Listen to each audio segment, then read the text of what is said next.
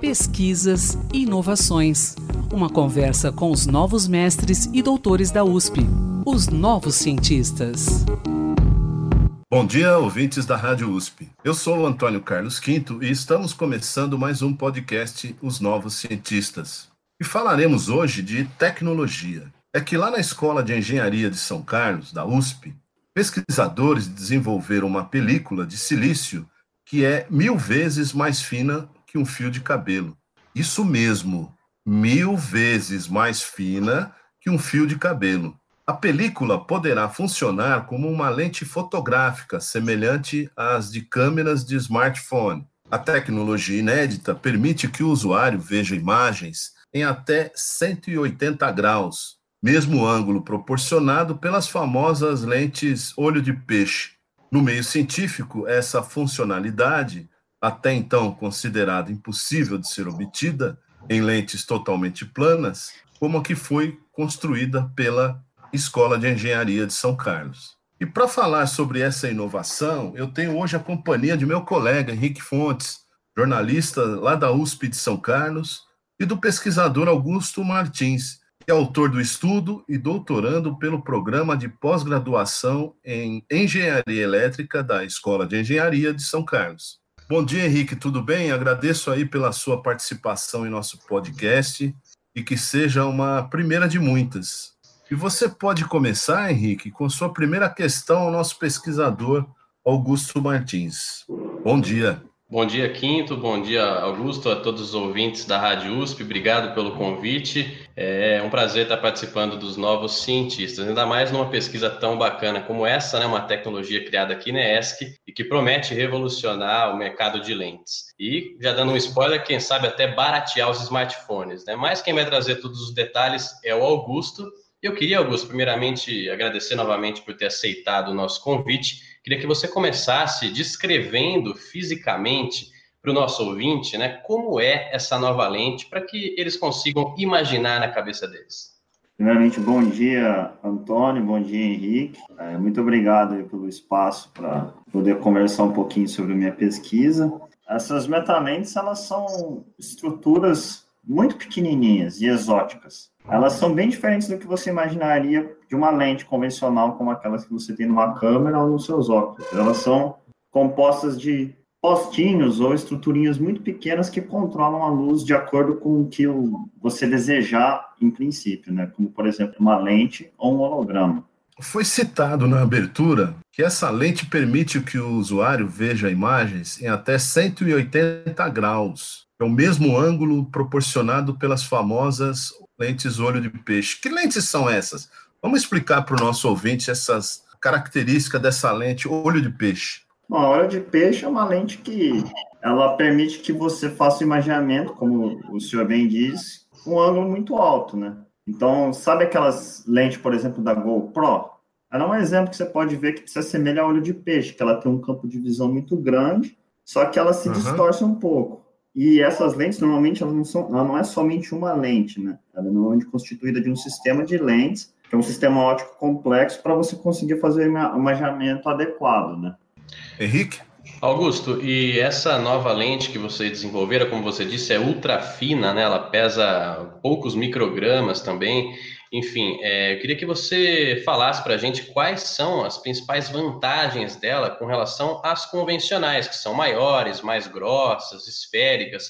Quais benefícios as pessoas podem esperar dessa nova tecnologia? Bom, elas são muito mais versáteis, né? Porque o controle que a gente consegue da luz com essas estruturas é um controle a nível da onda mesmo, né? A nível da luz em escala nanométrica. Então, em princípio, você consegue fazer o que você quiser, né? Ou seja, você consegue fazer o que você quiser numa escala muito pequena, o que garante que ela seja muito compacta. E você consegue não só fazer numa escala menor, assim como com uma única estrutura, você consegue fazer diversas coisas ao mesmo tempo, né? Não só funcionar como uma lente. E como você disse, elas são bem leves, elas permitem que você integre elas muito mais facilmente em circuitos eletrônicos, por compatibilidade de processos de fabricação, além do, como você disse, também do barateamento e tudo mais, né? Então, em princípio, é, a maior vantagem é esse, essa versatilidade no controle que você tem, né? É muito mais fácil você fazer uma se fazer um design da lente, em princípio, usando essa abordagem, do que fabricar uma lente é, convencional que de acordo com o jeito que você quer que ela funcione.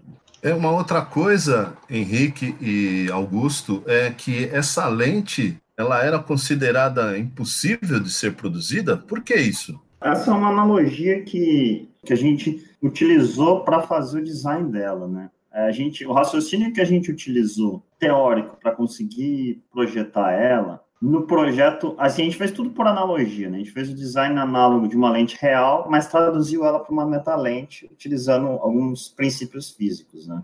Essa lente análoga que funcionaria de maneira equivalente à nossa metalente, ela precisaria ter algumas propriedades físicas e materiais que você não encontra na natureza. Por isso que a gente deu o nome dela de impossível. E Quinto e Augusto também, né, os pesquisadores que participaram desse estudo, né, inclusive o professor Emiliano que orientou o Augusto, eles estimam né, que essa nova lente possa baratear né, um smartphone é, até 20% do produto final, né, que a lente corresponde a um dos principais componentes né, de um celular. É, mas, Augusto, também queria que você falasse agora para a gente como que você fez para testar se a sua lente realmente funcionava, o que, que você construiu? Bom, para eu testar a lente, utilizei é, setups óticos muito semelhantes ao que se faz para testar uma lente convencional mesmo, né? Então, essencialmente, são setups que se utiliza para fazer imagiamento. Lente, como você imagia com uma lente mesmo. Você põe a lente na frente do objeto e a imagem do outro lado, né?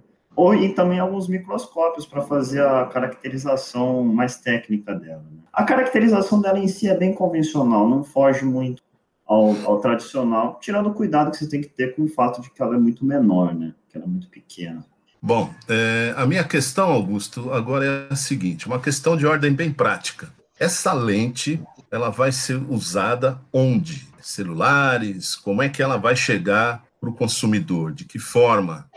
Por ser uma lente, né? Ela poderia, ela se encaixa muito bem. Poderia ser um smartphone, não só uma lente, mas sim uma lente com alta capacidade de integração, né? Então, aplicação mais imediata que a gente vê, mas ela poderia inclusive integrar sistema de comunicação, né? Para fazer acoplamento de luz em fibra, em guias, todas as necessidades que você teria de uma lente, você poderia aplicar uma, uma metalente dessas. Né? E uma outra questão, assim, muito rapidamente. Vocês desenvolveram já essa lente, já existe o protótipo dessa lente? Uhum, sim, sim. Nós temos ela lá no laboratório, inclusive.